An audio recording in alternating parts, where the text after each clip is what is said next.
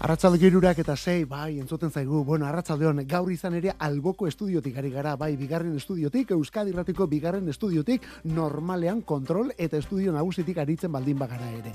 Bueno, hori, arratsalde mundu guztiari, aste artea da, aste artea jaun androk, Euskadi Irratea musikeroak eta kantu kontari zaio. Orain hasi eta Laura Kartekoa, gaur ere musikaren konpainian egin behar dugulako. Bueno, musikaren eta elkarren konpainian ere bai. Hortarako, alde hontan, Olazabal jauna, arlo teknikoan, Mikel Olazabal zabal arlo teknikoan, gu geu kantuak aukeratu eta aurkezten, eta gero sin falta zure parte hartzea ere bai. Eta zure parte hartzea, beti bezala, WhatsApp bidez. Zenbakia, betikoa 6 sortzi sortzi, 666 6 sortzi sortzi, 666 Musikeroak, taupad elektrikoa, kantu kontari, Euskadi irratia, zure irratian topera.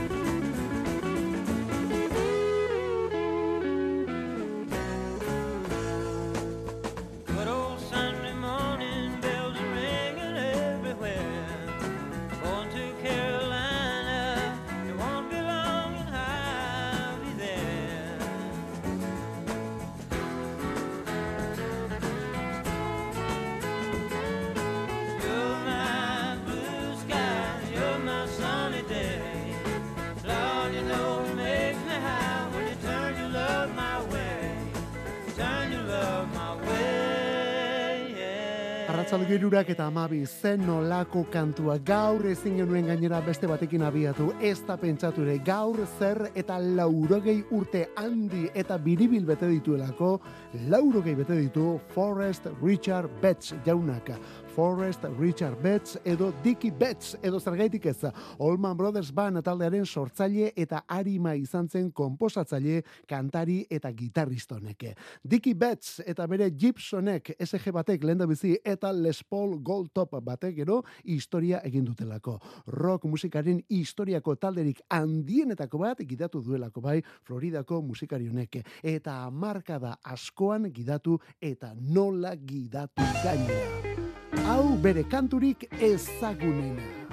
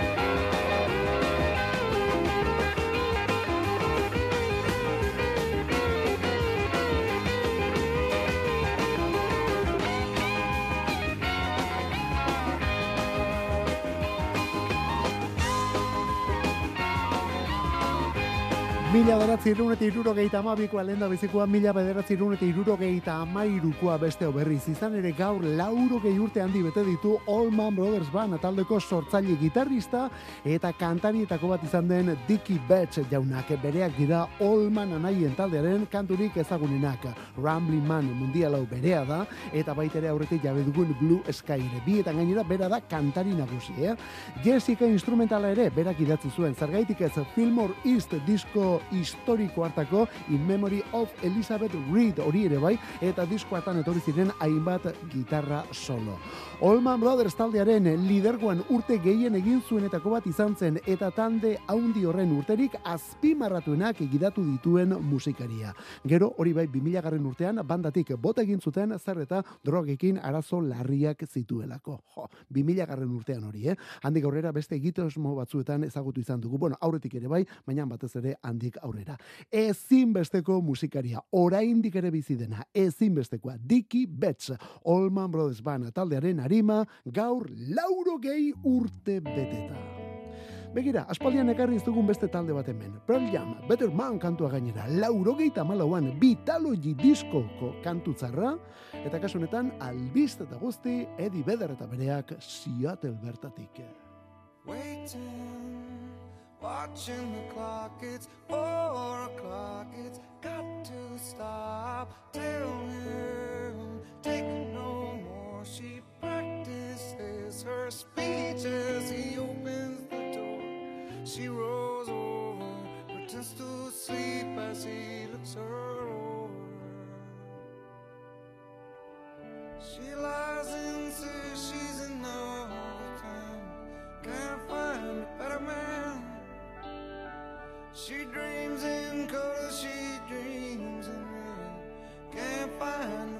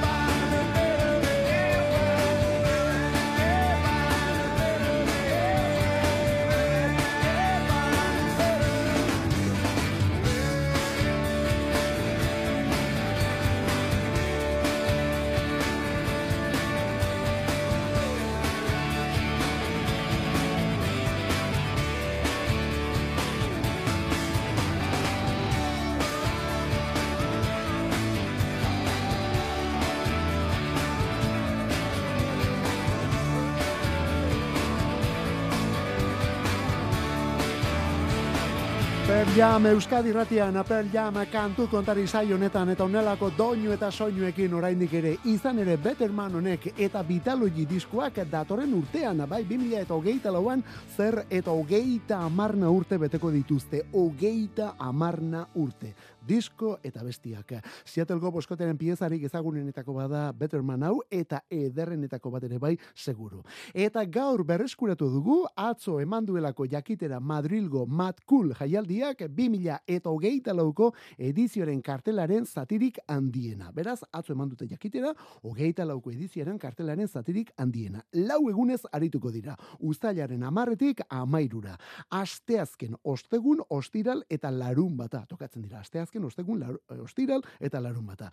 Eta izenak, potoloenak onako hau kartelburuak, eh? ustailaren amarrean, lehen egunean, Dua Lipa, The Smashing Pumpkins eta Janelle Monae.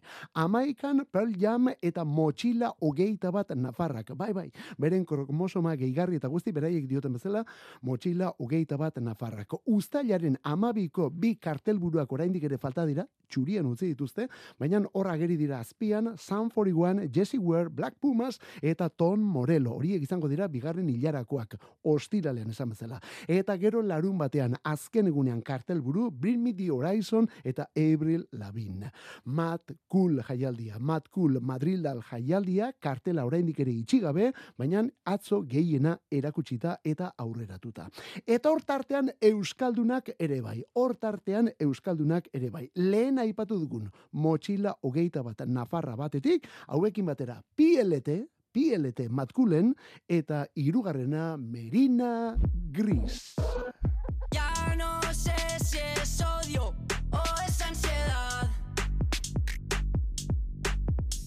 Ya no sé si es ambición o es necesidad.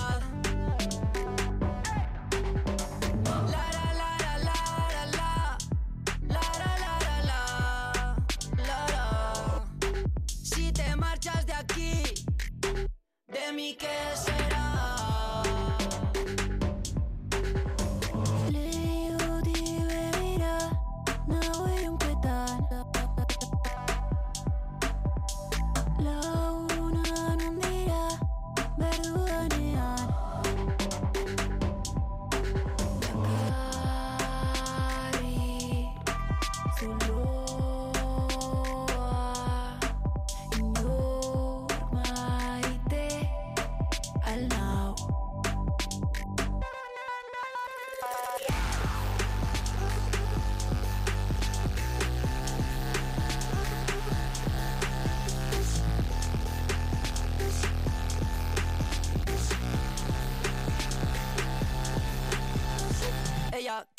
guerra como en Normandía. Yo quiero fugarme, soy Sarriona India. Dice que le moro porque hago mucho el tacolón. Muchos cuando río, pero nadie cuando lloro. Ah, qué guapo está esto. Si me has visto reír,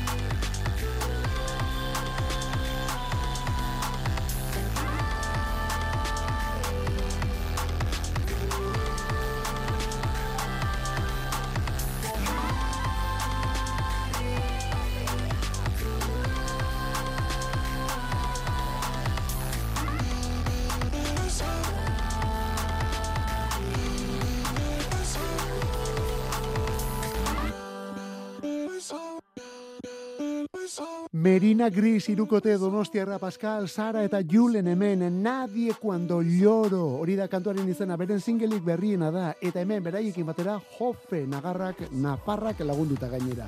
Eta hause da Merina Grisen soinua. Hause da Merina Gris irukoaren soinua. Elektronikoa eta organikoa. Dena bat eginda. Soinu eta hitz bortitzak orduan, baina tira horren gainean Sararen boz momentu batzuetan xuxurlatu eta goxoa ere bai. 2000 mila eta hogeitik ari dira merinakoak abestiak aurkezten hainbat single, remix eta album bat ere egin dituzte orain arte eta beren izena jaialdirik potoloenetan hor jarri ondo idatzia gainera. Jaialdirik potoloenetan, eh? Pentsa, aste honetan bertan iritsi dira Suediatik eta datorren uztailaren amaikan Madrilgo matkulen arituko dira. Uztailaren amaikan Madrilgo matkulen, hau da Pearl Jam eta Motxila hogeita batekoen egun berean. Hori osteguna tokatzen da. PLT berriz ostiralez arituko dira. PLT taldekoak ostiralean. Matkul, 2000 eta hogeita lau. Eta zuzenekuak, Willis Drummond, 2000 eta meretziko lehentasuna abestia. Zuk zuan diskoko pieza legia. Willis Drummond ostegun honetan bertan, Willis Drummond ostegun honetan Bilboko kafean zokian. Garaitzarkua, fukatxakretua Pariseko Notre-Dame ta simboloak Beresten dituzten gaintzindegiak Hauek bai garrantzitsua. Zulo bat egin zeroa betetzeko. Zeroa ustu zuloa betetzeko. Zuloa sakondu bankuak salbatzeko Eta dena hasi berriro. Hitzak ta ekintzak ta kasik markoak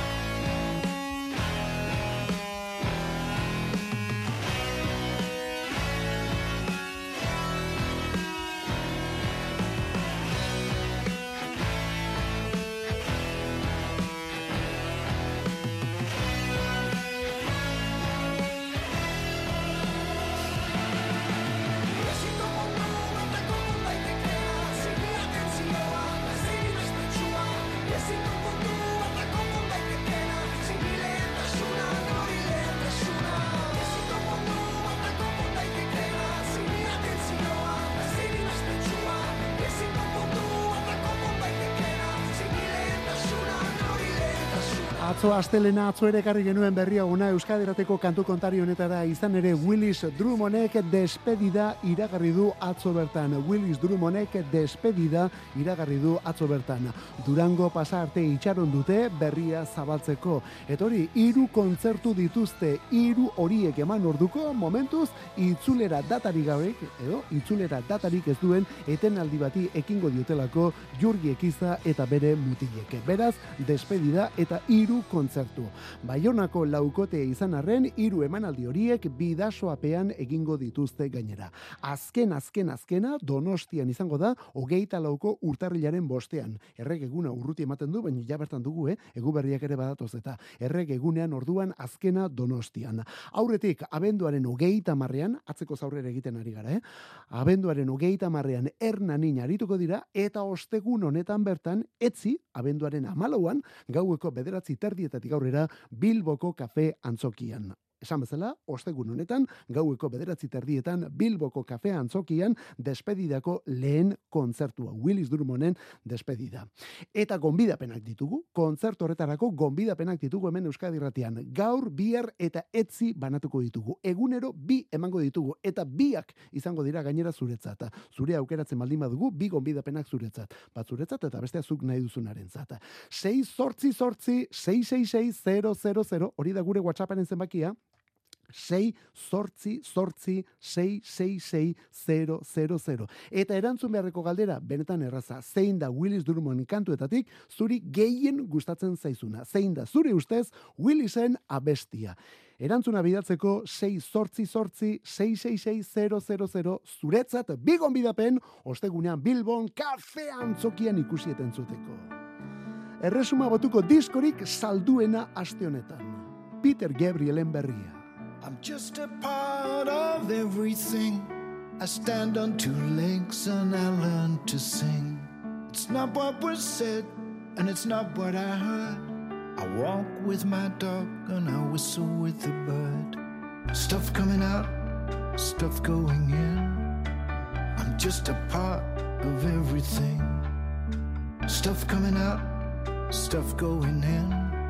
I'm just a part of everything. So we think we really live apart. Cause we got two legs, a brain, and a heart.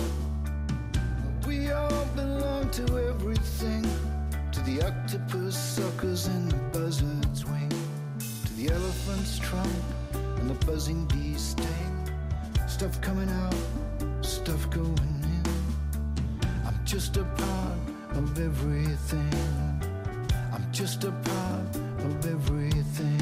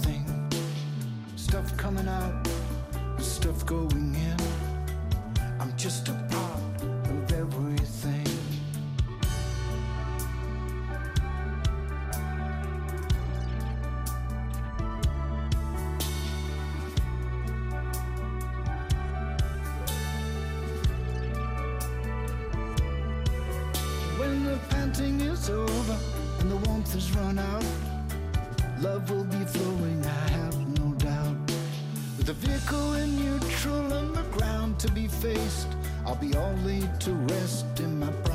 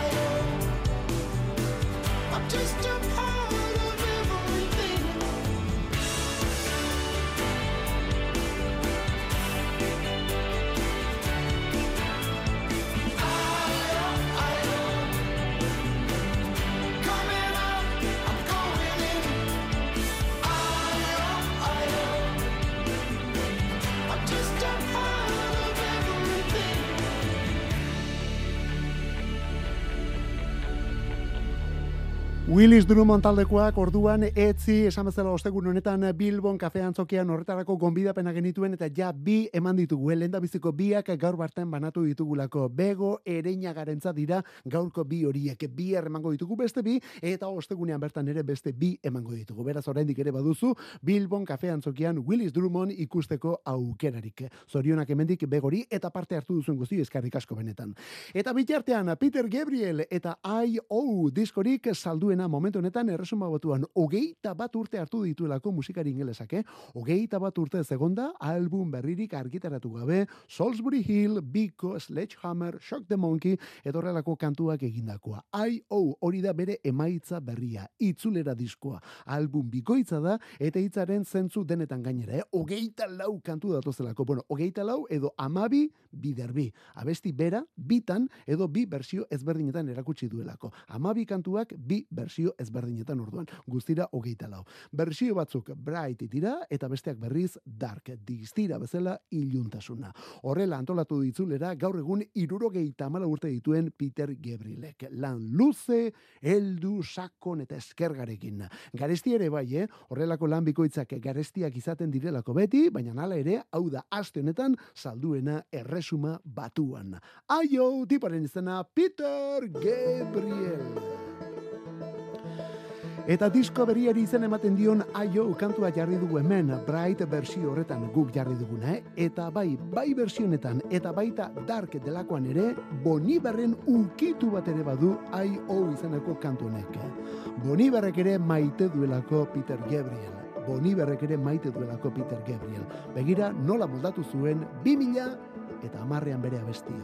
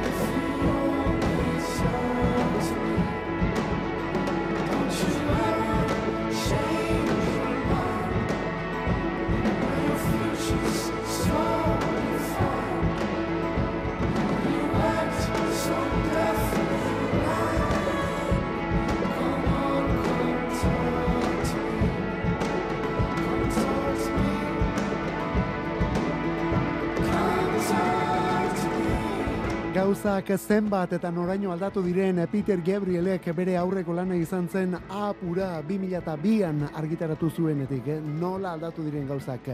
Hort artean besteak beste Bon Iver izeneko artista edo egitasmo bat ere sortu da Bon Iver. Oh, eta Bon Iverrek alako iraultza ekarri du musika mundura azken amabost urte hauetan, bueno, bat denak goitik bera aldatu duela.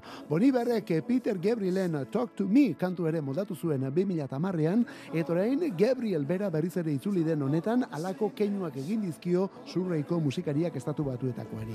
Kasu honetan Peter Gabrielek odolkiak ordainetan orduan Boniber jaunari. Honen izena da Come Talk to Me. Esan bezala Boniber onelako bersioan 2000 eta amarrean. Hau berriz The Libertines laukotea. Kantua Night of the Hunter.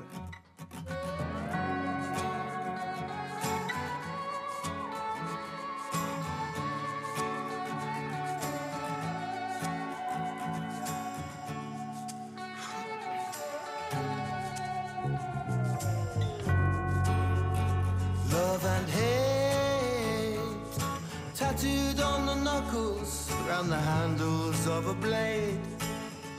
On the knuckles, round the handles of a blade, a bloody blade.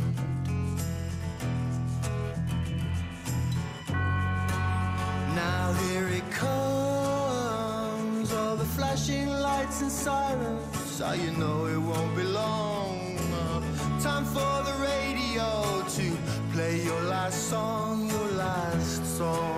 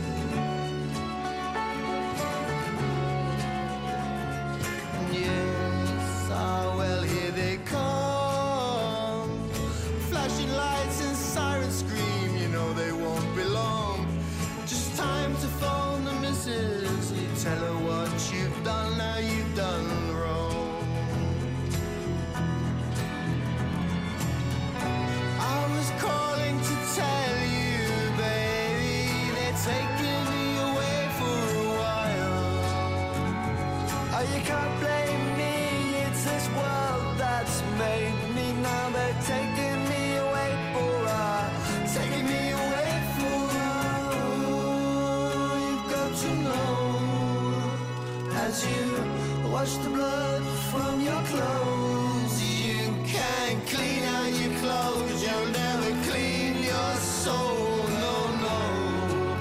S-C-A-B. Tattooed on your knuckles, does the world know what it means? Oh, now they're slipping on the bracelets. Are you so young and hard and mean, so cold and mean?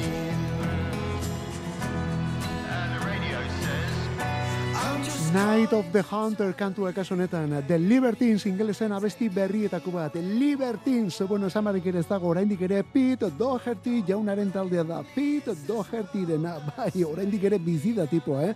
Garaia tamaino zertxo bait potxoloago dago gainera Bueno, ez da zaila ere, eh? Orduan bizitzaren egia ezagutu zuelako Eta egia hori kasu honetan atxez idatze dugu, eh? Muturrean bizitzen orduan Eta orain, bueno, ba, beste bizi bat egiten duelako Hori bai, beste bizi bat, baina musika berbera. Orduan ondo eta oraindik ere alaxe. All Quiet on the Eastern Esplanade izeneko album berriarekin datozkigu orain. All Quiet on the Eastern Esplanade. Jamaikan grabatutako amaika abesti ekarriko ditu eta ia amar urteko isilunea istera omen datozkigu. Aurrerakinetako bat, Night of the Hunter izeneko abesti hau. Non, Piotr Ilik Tchaikovskiren romantikotasunari eta batez ere bere beltxargen aintzirako pasarte ezagun horri horrelako keinu bat egin dioten. Oh, zen horreko gauza. Hau da The Libertinesen berriena. Eta beste hau New Musical Express edo NME agerkariak urteko disko aukeratu duen.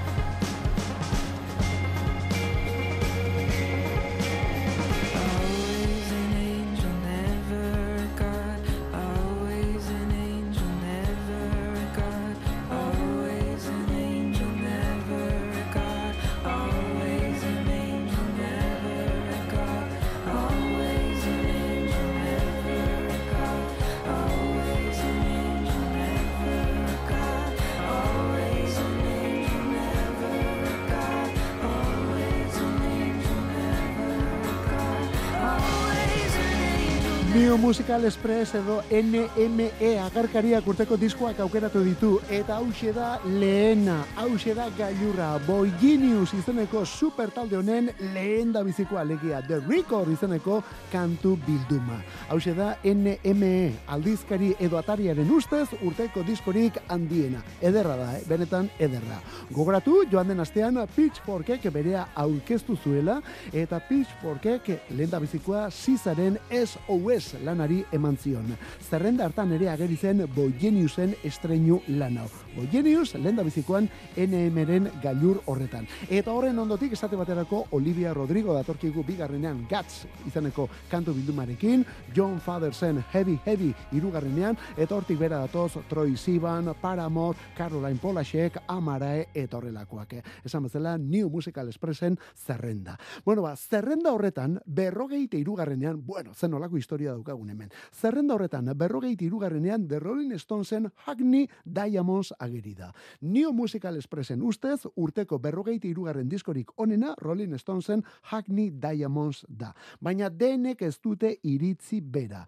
Jagger eta Richards eta Ron Buden disko horrekin oso kritiko agertu delako, bere taldearen disko berria zerrenda horretako amargarrenean ageri den ba, musikaria zein eta onako. Blur talde aurkezten ari gara, The Ballad of Darren albuna, Neo Musical Expressen ustez, 2000 eta hogeite honetako amargarren diskorik onena.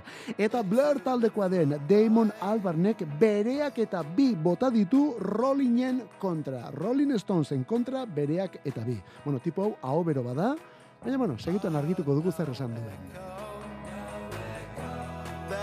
Distortion everywhere. I felt my ego. I felt Roboto standing there.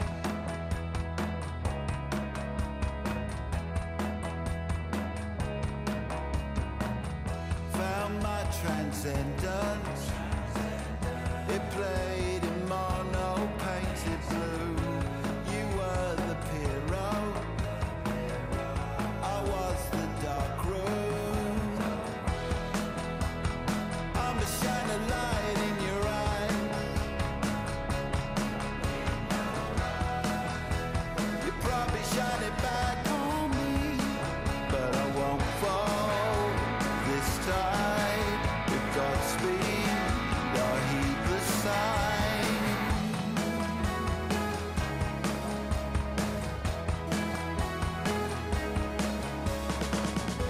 Blair taldeko abeselari eta lidera Damon Albarn hau bero bat dela gauza jakina da. Ez zen olako polemika kantolatzen zituen lauro gehieta marreko amarkadan oasisekuen kontra. Hiek ere alamuzkoak dira eta duela urte batzuk ez hori bakarrik Taylor Swift ere kritikatu zuen. Bere kantuak berak sinatu arren bereak ez zirela etorrelakoak esanez. Eta mundu guztiak kontra jarri zitzaion orduan Damon Albarn jaunari. Izan ere gaur egun ausartu egin behar da norbait Swiften kontra zerbait esatera.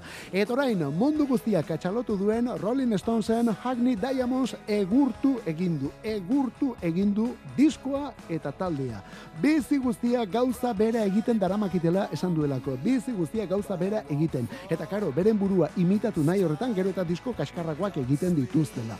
Hori gutxi balitz, Angry kantuaren bideoklipean Sidney Sweeney aktoriarekin egin dutena, hori erabilpen sexuala izan dela ere salatu du berak zen nolako tipoa. Rolling orduan disko berriarekin berrogeite irugarrenean New Musical Expressen eta Blur guzti horiek esan dituena bere berriarekin amargarrenean. Eta bideoklipak aipatzen hasita, berria duena She's on my mind kantua da, Romiren abestia.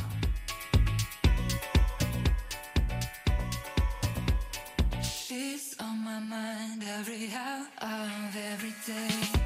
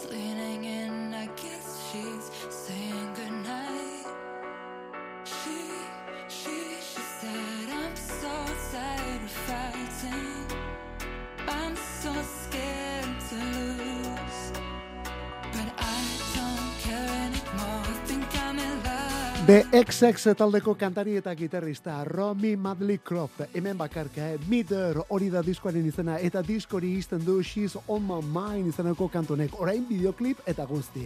Aurretik Neo Musical Expressen disko onenen zerrenda zaritu gara, ba begira NM-ren zerrenda horretan amairu garrenean ageri da Romiren lan berria. Mider izenekoa disko dantzagarri eta benetan zoragarria. Merezi du, eh? Gure gustorako ere urteko lanetako badelako honako hau. Gainera, Romi bakarka askoz dantzagarriago oso koloretsu eta The XX taldean duen baino baikorrago ere bai.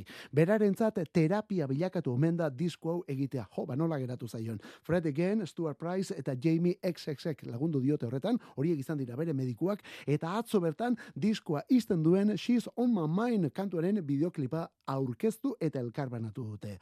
Romi beraren emaztea den Big Lantainek zuzendua da, eta Game of Thrones telesaileko Maisie Williams protagonista duena. Esan bezala, Romi, kantu berri eta bideokliparekin. Eta zergaitik ez, horiek, bastakit, laurogeita amarreko dantza eta house mundutik etorri baldin mazitzaizkigun, beste hauek zertxo baita lehenagokoak dira, mila beratzireun eta laurogeita bikoa bestia. Kantari, Dion Warwick, gaur laurogeita iru urte beteta, eta kantuan parte hartzen, eta idazten batez ere, Bee Gees taldekoak. Honen izena Heartbreaker, honekin gaurkoz despedida. Kantu kontari Euskadi Ratian musikeroak.